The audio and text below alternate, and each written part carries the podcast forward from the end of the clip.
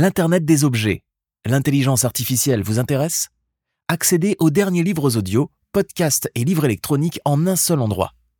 Trouvez votre source d'inspiration sur farnel.com/multimédia. Farnel, votre fournisseur de produits électroniques et industriels. Bonjour à toutes et à tous. Les gratte-ciels sont indissociables de l'identité de New York. Cependant, ces immeubles emblématiques contribueraient à enfoncer progressivement la ville dans le sol.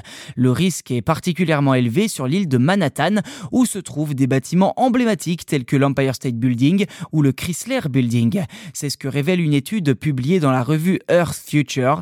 Des chercheurs de l'Université du Rhode Island aux États-Unis ont calculé la masse de tous les bâtiments de la ville de New York, soit 1 84 954 immeubles à l'heure où on se parle, pour arriver à une estimation, tenez-vous bien, de 764 millions de tonnes.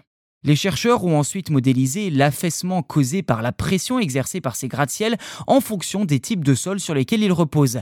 Les auteurs de l'étude précisent, je cite, Nous avons évalué l'affaissement pour des conditions de surface allant du socle rocheux au sol meuble afin de tenir compte des incertitudes liées à la géologie locale et au style des fondations. Fin de citation.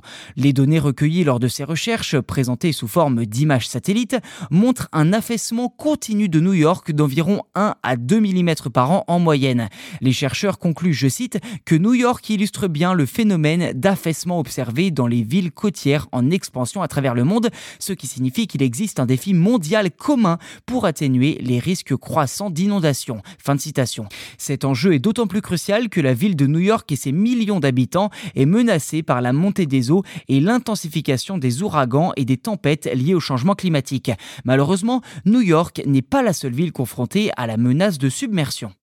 Selon le Forum économique mondial, plusieurs villes dans le monde pourraient être partiellement ou totalement submergées d'ici 2050-2100, telles que Jakarta en Indonésie, Dhaka au Bangladesh, Venise en Italie ou Londres en Angleterre. Les experts du GIEC parviennent à des conclusions similaires dans le premier volet de leur sixième rapport, publié en août 2021, et selon eux, pas moins de 570 villes dans le monde sont confrontées à cette menace. Parmi elles, on retrouve aussi Calcutta en Inde, la Nouvelle-Orléans aux États-Unis, Alexandrie en Égypte et même Bordeaux en France.